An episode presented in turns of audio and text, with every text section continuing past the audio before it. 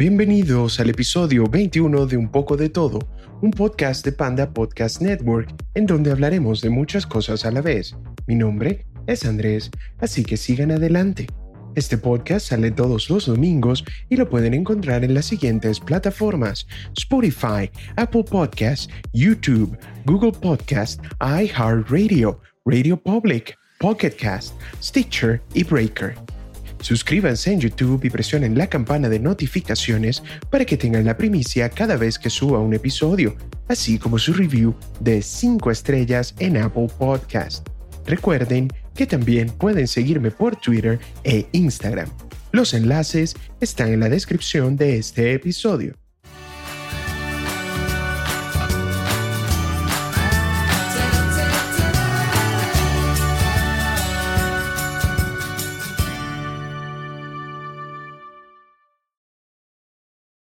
Antes de entrar en materia, quiero eh, decirles ya formalmente que tenemos un nuevo diseño, nuevo cover y está súper increíble. De verdad, eh, hicieron un muy buen trabajo. Em, así que eh, les digo que tuve la ayuda de mi invitado del episodio 12, el señor Vladimir Porras, que me hizo este cover y vale, he visto que ha tenido muy buena recepción. Yo estoy contento con el diseño y me encantó este, este nuevo, nuevo aire para un poco de todo. Igual, esta es eh, la constante evolución, seguir encontrando nuevas cosas y más adelante espero que con un poco más de tiempo pueda presentar otros proyectos que vengan a enriquecer un poco más este podcast. También les digo que del tema de la semana pasada fue bastante controversial, sí, lo sé, pero esta semana vamos a tomarnos un poco más de tiempo en hablar de cosas un poco más ah, frescas, un poco más ah, em, divertidas que puedan darte una sonrisa o relajarte en medio de esta cuarentena. Así que vamos, sigamos con el primer tema. Adelante.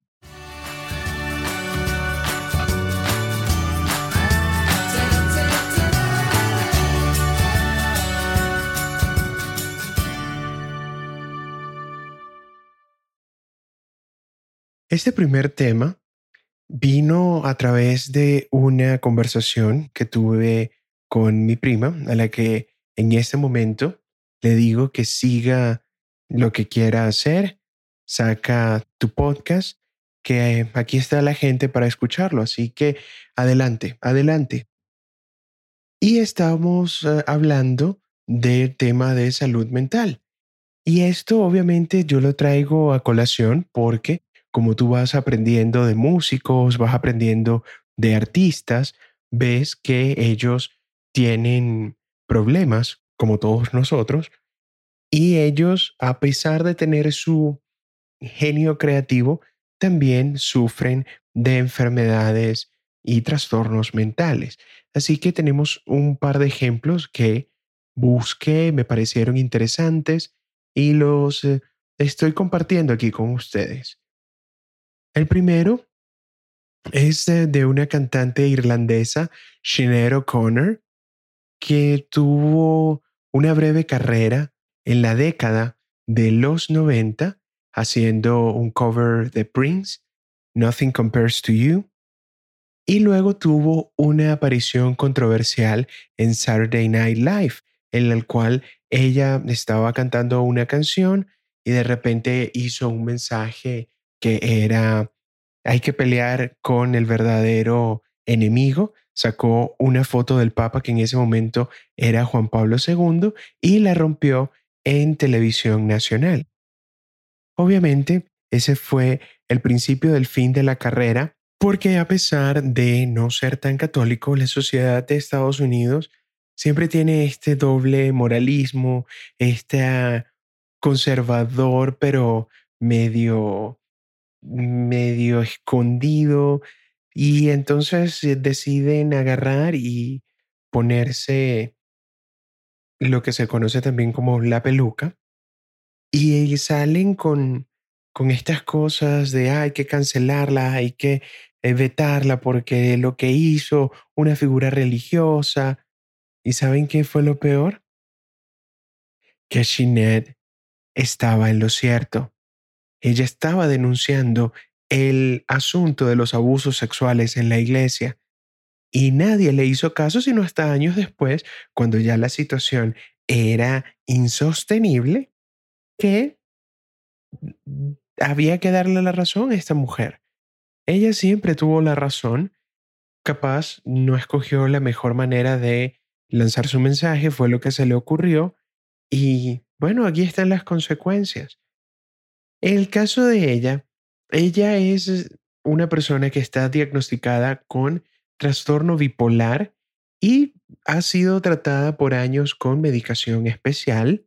A pesar de lo talentosa que es esta mujer, tiene también muchos problemas. Así que ella ha luchado muchos años por tratar de llevar una vida lo más normal que se pueda a pesar de su condición.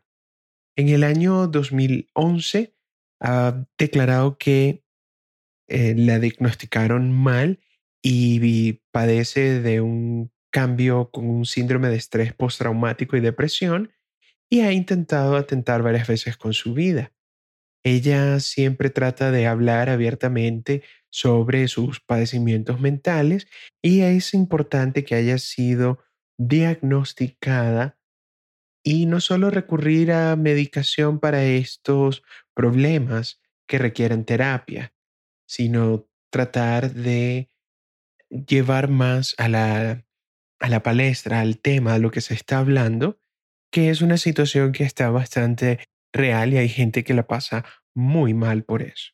El siguiente caso es eh, de Brian Wilson, que cuando tú hablas de Beach Boys, siempre tienes que hablar de los hermanos Wilson, que fueron parte fundamental de la banda, pero el genio creativo detrás de todo esto era Brian Wilson, que a tener tantas partes genio como tantas partes persona bastante perturbada por sus problemas mentales. Él le cae en una inestabilidad mental que lo lleva a abusar de sustancias y de aislarse completamente, colapsos nerviosos, alucinaciones. Entonces él fue diagnosticado con desorden bipolar esquizoafectivo. Cuenta la leyenda de estas leyendas urbanas del mundo de la música que a él le da este ataque una vez que se da cuenta que no puede superar lo que habían sacado los Beatles. ¿Por qué? En eh, la época de los 60, en esta década, a principios, ya casi a la mitad, comenzó esta carrera armamentística, entre comillas, entre estas dos bandas, porque era la invasión de los británicos con The Beatles y Rolling Stone, pero principalmente con The Beatles, y la respuesta de los Estados Unidos fue Beach Boys. Entonces, hubo una sucesión de discos que era como una, un juego entre ellos de ver quién podía superar al otro, llegando a un punto en el cual si los Beatles sacaban un disco de música folclórica como Rubber Soul, Beach Boys sacaba un disco parecido. Luego eh, Beach Boys sacó un disco un poco más experimental y los Beatles responden con Revolver, que ya era ese cambio de no solo de técnicas de grabación, sino de complejidad en la letra, en la música, y ya se estaba viendo que estos compositores no solo hablaban de canciones de amor y de que quiero sostenerte la mano, no, ya están hablando de temas un poco más eh, profundos y de cosas más extrañas. Y llega el momento en el cual sale Pet Sounds. Pet Sounds, que para los entendidos de la música, es el segundo mejor álbum de rock de todos los tiempos. Una cosa impresionantemente fuera de este mundo, para la época, por supuesto, y tiene canciones míticas. Wouldn't It Be Nice está en Pet Sounds. A los que vieron la película de Adam Sandler, los 50 eh, citas con ella, 50 primeras citas con él y Drew Barrymore, la canción de Beach Boys que suena, esa es Wouldn't It Be Nice.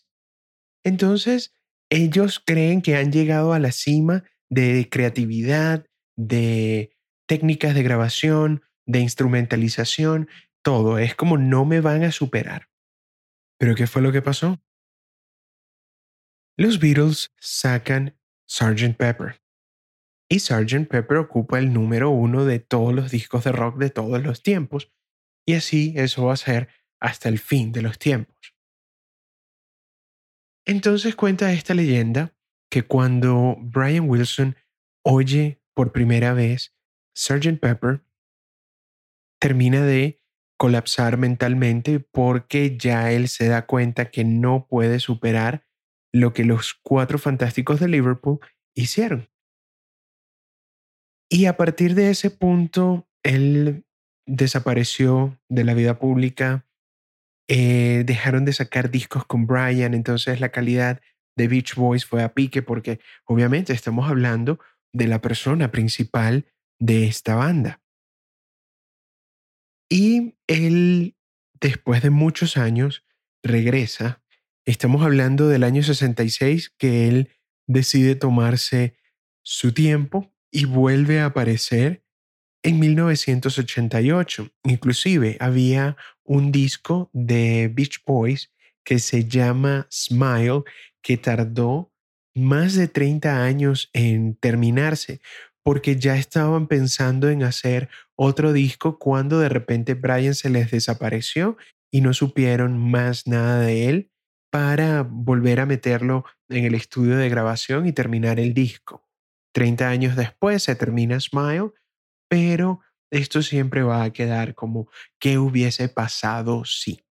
Seguimos con estos artistas. Aquí hay otro que ya es figura de culto, perteneciente a este grupo de los 27, que por cierto, en un par de episodios vamos a hablar del Club de los 27, de sus miembros y lo, lo curioso que es este grupo en el cual nadie quiere estar.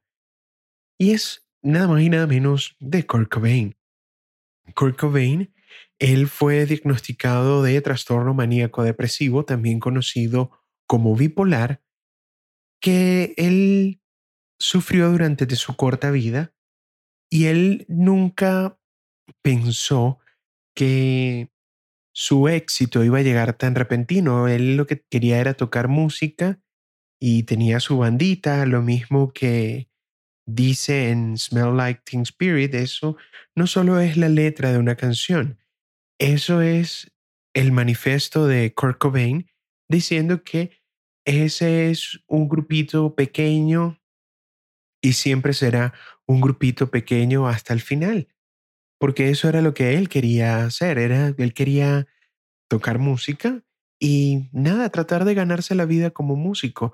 Lo que sucede es que obviamente diferentes factores entre los que se pueden contar aquí, y eso también es digno de estudio y de comenzar a, contar de por qué estas, eh, estos movimientos comienzan a salir y se volvió muy popular porque era la final, el final de los años 80, habían terminado los años de Ronald Reagan y Estados Unidos tenía una depresión económica bastante importante, la gente estaba molesta, eh, la gente estaba depresiva y viene un grupo de locos de Seattle que obviamente en Seattle lo único que hay es Starbucks y lluvia.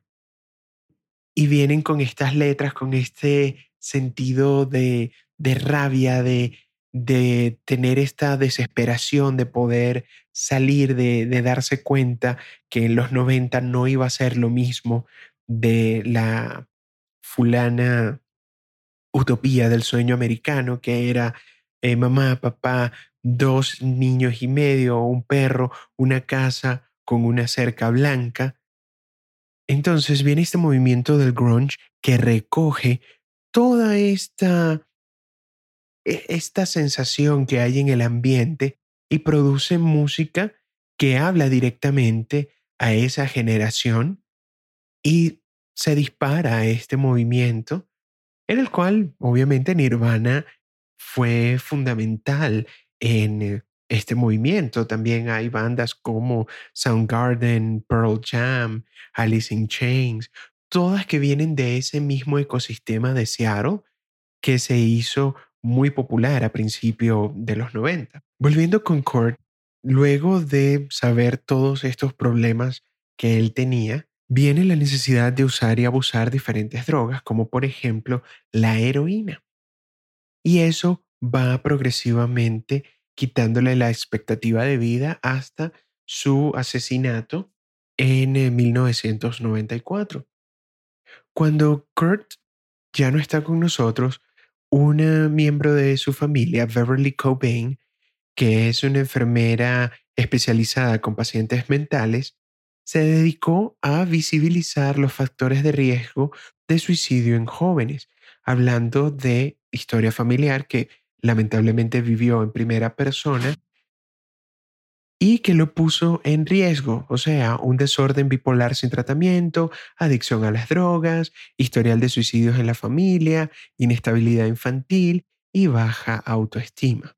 Otra de estas historias tristes del mundo de la música es eh, la historia de Ian Curtis, el cantante de Joy Division, que a pesar de tener una carrera muy corta, su legado musical perdura hasta el día de hoy. Ellos tenían un estilo eh, New Wave y ellos eran los pioneros o una de las bandas pioneras de este género y siempre tenían esa ese buzz, esa cosa como de que esto va a ser lo nuevo, esto es lo que va a pegar y este tipo va a ser súper mega famoso. Lo que pasa es que esta persona también era muy perturbada porque tuvo mucha depresión cuando era joven, también eh, a él le diagnosticaron epilepsia, cayó en el tema de las drogas, estuvo en relaciones tóxicas, inclusive él se casó a muy temprana edad y no fue como la mejor decisión para él todos estos factores a él le hicieron caer en una fuerte depresión y él decide terminar con su vida, él decide cometer suicidio justo antes de lanzarse su primera gira en los Estados Unidos. Gira que obviamente los iba a catapultar al superestrellato, porque Luego de la muerte y la disolución de Joy Division, muchas bandas que vinieron después le rindieron homenaje a Ian Curtis diciendo que había sido inspiración musicalmente hablando para ellos tomar un instrumento y decidir querer hacer música. Con este otro ejemplo, que es el de Sid Barrett, él fue un miembro fundador de Pink Floyd. Y antes de poder sacar el lado oscuro de la luna, que fue la explosión definitiva de esta banda británica, ellos eran como un rockcito psicodélico, tenían otra cosa que no era eh, la parte progresiva que terminó siendo Pink Floyd, para los discos de Dark Side of the Moon, eh, Wish You Were Here, The Wall y todo lo que vino después de esto. Sid Barrett nunca tuvo un diagnóstico oficial, pero él tiene esa misma distinción de poder tener un comportamiento errático, abuso de sustancias, Sí, hay especulaciones que, pudo haber sido bipolar, esquizofrénico, pero lo que no le ayudó es eh, el hecho de que él abusaba de estas sustancias. Entonces lo hacía más paranoico aún. Inclusive, él decide completamente abandonar la banda, irse a un sitio donde nadie lo reconociese, estar completamente solo y ermitaño, y sus amigos de la banda le dedican un disco a él, que es Wish You Were Here, donde son canciones que son cartas de sus amigos diciéndole que después de que se fue él, ellos vivieron cosas que jamás esperaban vivir porque luego de la salida de Sid viene Dark Side of the Moon y deja a todo el mundo en su sitio y Pink Floyd estalla como banda de rock.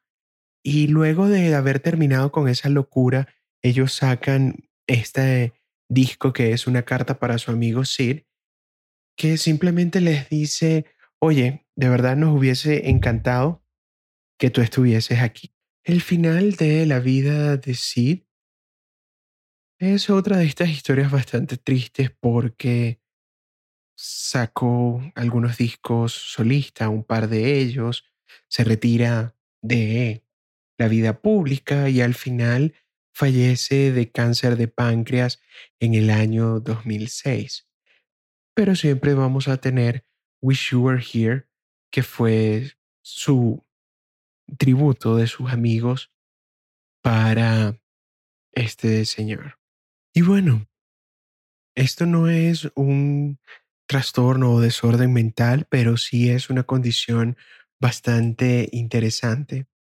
Y es eh, la de un cantante, Maynard, que es el líder tanto de Tool como de A Perfect Circle, que él tiene una particularidad que hacen de estas dos bandas un poco más místicas. Voy a colocarles un video para que vean cuando ellos están en concierto en vivo, el cantante está retirado de la tarima, está justo al lado de la batería, encima como de un eh, atril, y a él está cantando con lentes de sol y tú puedes decir como, bueno, ¿qué le pasa a este tipo? Se cree que eh, no somos lo suficientemente buenos para que nos cante a nosotros. Pero no, él lo que tiene es una condición real. Lo que sucede es que a este personaje, a Maynard James Keenan, a él le diagnosticaron una condición en la cual todas las luces de flash a él le causan vértigo, casi al punto de desmayarse y perder la noción completamente.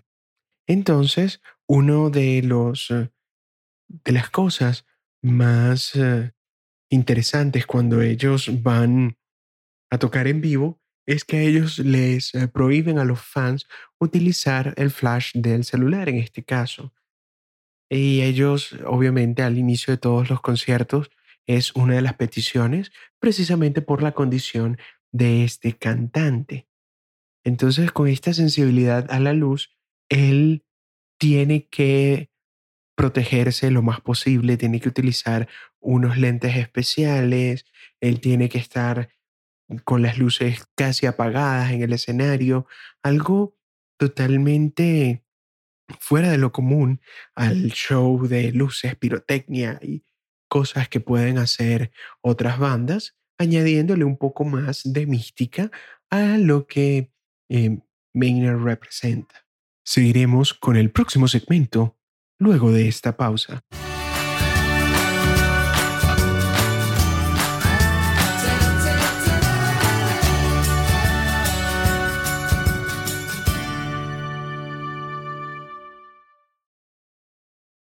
El segundo tema me llegó a mí por eh, cosas que uno va viendo en internet y te das cuenta que hay ciertas cosas que jamás van a pasar.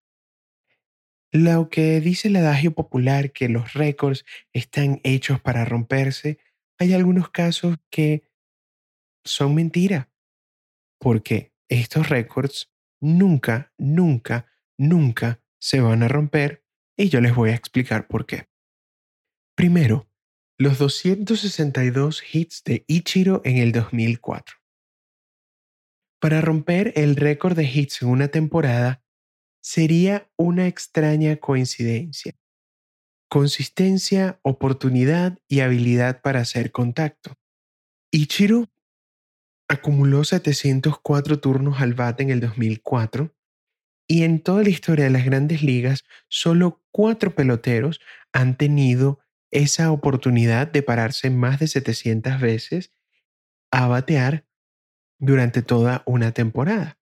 Entonces, la persona que vaya a romper este récord tendría que batear 373 puntos de porcentaje en bateo y agotar 700 turnos oficiales.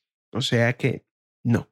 Estamos hablando de un deporte en el cual si tú cada vez que te paras a batear fallas de cada 10, 7, eres un jugador fuera de este mundo.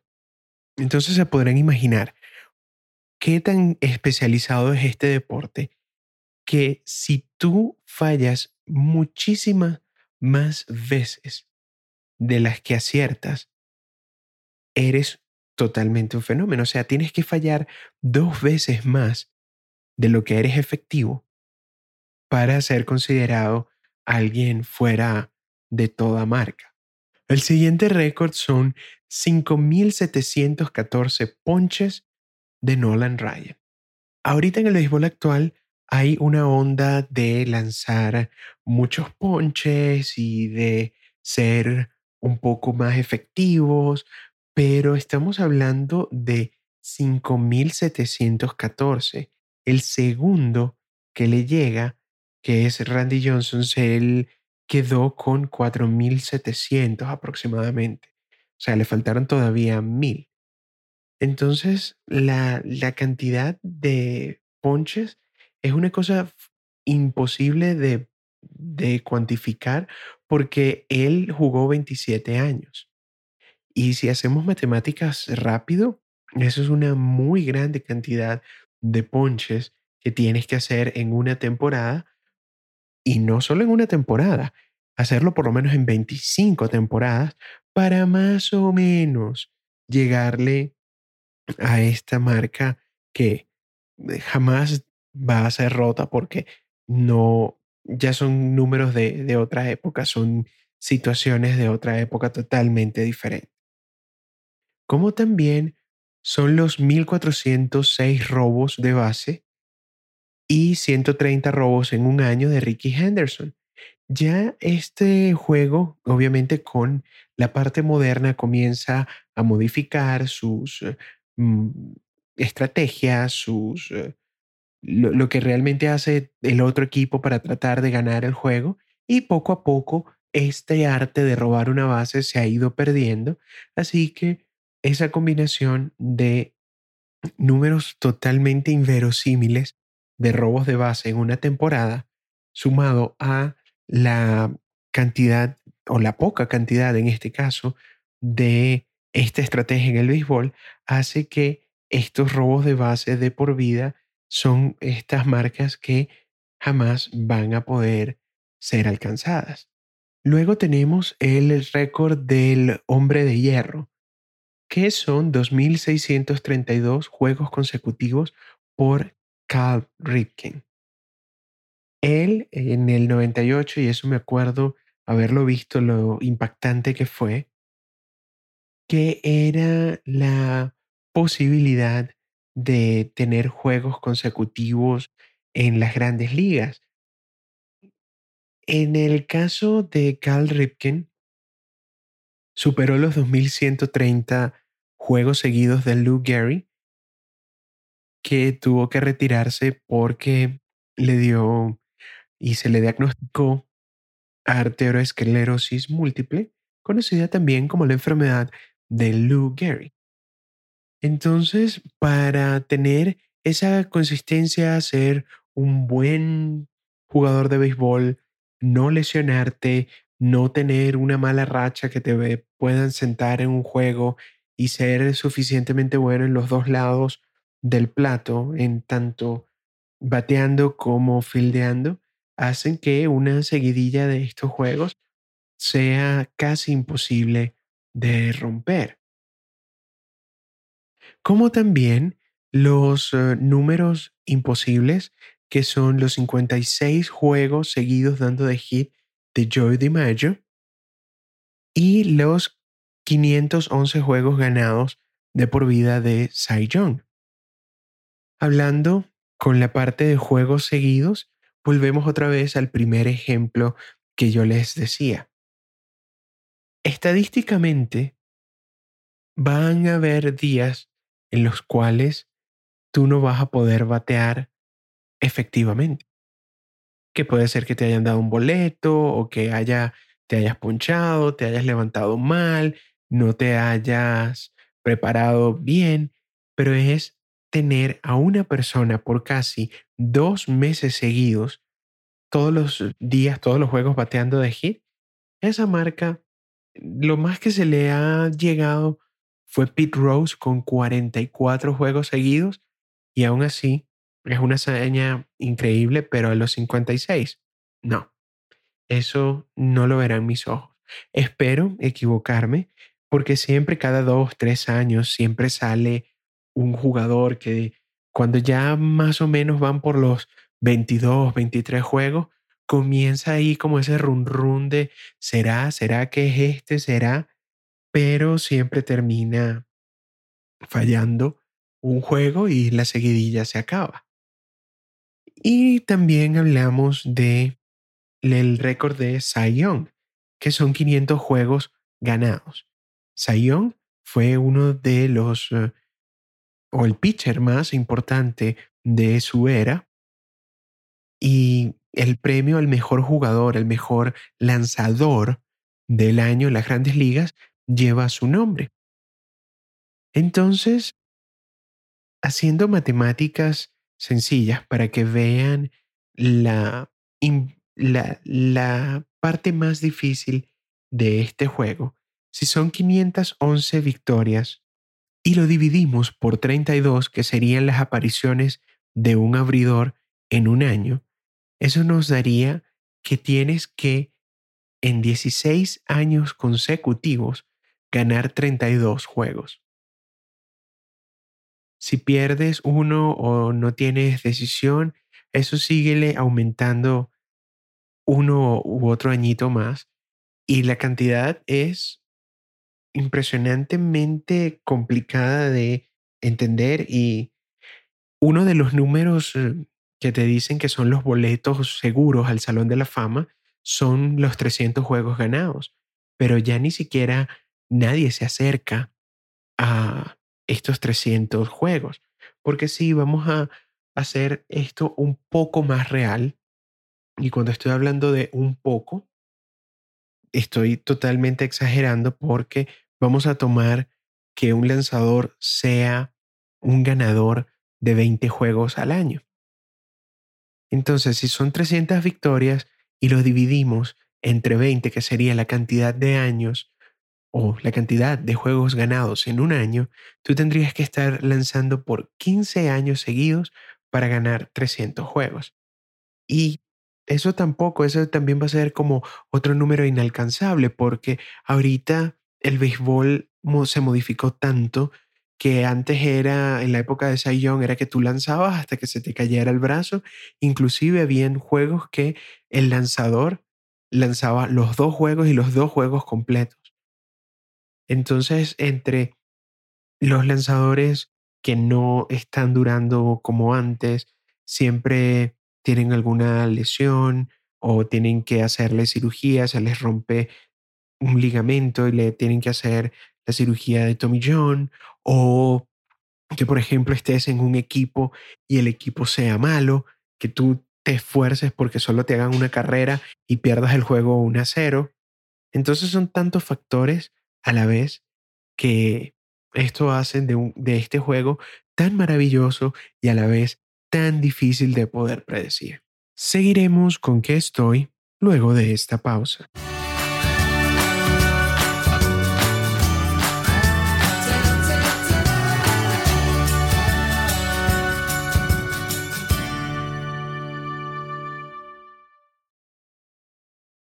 Luego de esta última pausa, hablándoles en qué estoy, les eh, cuento que últimamente he estado jugando Monster Hunter World, que es un juego que en Japón bate todos los récords habidos y por haber porque es un juego de culto.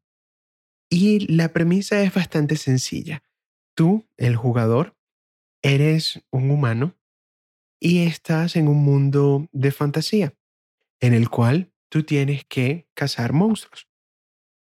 Y estos monstruos obviamente son mucho más grandes que tú, mucho más agresivos que tú, y es un juego que es bastante nerdito. Nerdito porque tienes la parte de los elementos, que entonces eh, el fuego es eh, débil contra el agua, pero fuerte contra el trueno, y entonces básicamente lo que tú haces es, tienes una armadura de hierro y poco a poco vas matando a todos los monstruos y tú utilizas la piel de estos monstruos y los cuernos y órganos y huesos de estos eh, seres para poder hacer tu armadura y ser el mejor cazador que hay en ese mundo de fantasía. Pero sí, eso es como que una premisa bastante sencilla, pero a la vez el juego se te hace súper complejo por todos esos factores que tú tienes que estar en una progresión de estar siempre mejorando y siempre estar cambiando de estrategia porque hay monstruos que vuelan, monstruos que echan fuego, monstruos que te envenenan y entonces tienes que estar pensando constantemente de cómo voy a mejorar mi armadura, cómo voy a mejorar eh, la manera en la cual yo pego al enemigo para poder seguir ganando niveles y seguir avanzando en el juego. Entonces, de verdad, estoy jugando esto desde hace, ¿qué? Un mes. Y es súper emocionante. Un juego que ya tiene dos años, pero que tiene una comunidad en Internet súper activa. Y en Japón, como les digo, esto es la locura cada vez que sale un Monster Hunter. Y también, a mí también me llegó ese, ese gusanillo de jugar Monster Hunter y es lo que he estado haciendo recientemente. En otro que estoy, vamos a darles hoy un 2 por 1 estoy escuchando el nuevo disco de Childish Gambino. Childish Gambino, también conocido como Donald Glover, después de sacar eh, This is America y también el disco eh, donde está Redbone, él decide, siendo bastante creativo, sacar un nuevo disco que es un tanto extraño, porque ya les voy a decir el título. El título del disco que tiene ahorita como nuevo se llama 31520, o sea, la fecha en la cual él lanzó el disco. Y hay algunos títulos que son títulos de canciones, pero la mayoría de ellos son como marcas de tiempo. Marcas de tiempo cuando comienza una canción y va para la otra. Pero simple y sencillamente esto es un artista integral, esto es un artista que no solo actúa, sino que él es músico, él hace shows de stand-up y eh, es una persona que es bastante, bastante creativa y es un artista integral que pues eh, me gustaría recomendarles este disco porque para mí está súper increíble, ya es la tercera vez, ya lleva tres, cuatro vueltas en Spotify y cada vez que lo voy escuchando de principio a fin, siempre voy encontrando algo nuevo o estoy encontrando un beat que no le había prestado mucha atención, una letra. Es algo bastante, bastante interesante que si les gusta el hip hop, dense un poco la oportunidad de escuchar este nuevo trabajo de Childish Gambino. Y ya que están ahí, pueden echarse una pasadita sobre todo en el eh, disco Kawaii, que tiene también canciones increíbles. Este disco es del 2014, pero tiene temas increíbles, increíbles. Así que súper recomendado esto.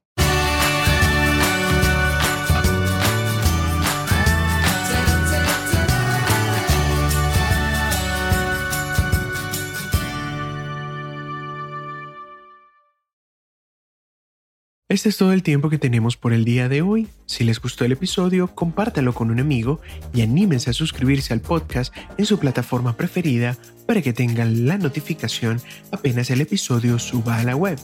Esto fue un poco de todo y hasta la próxima.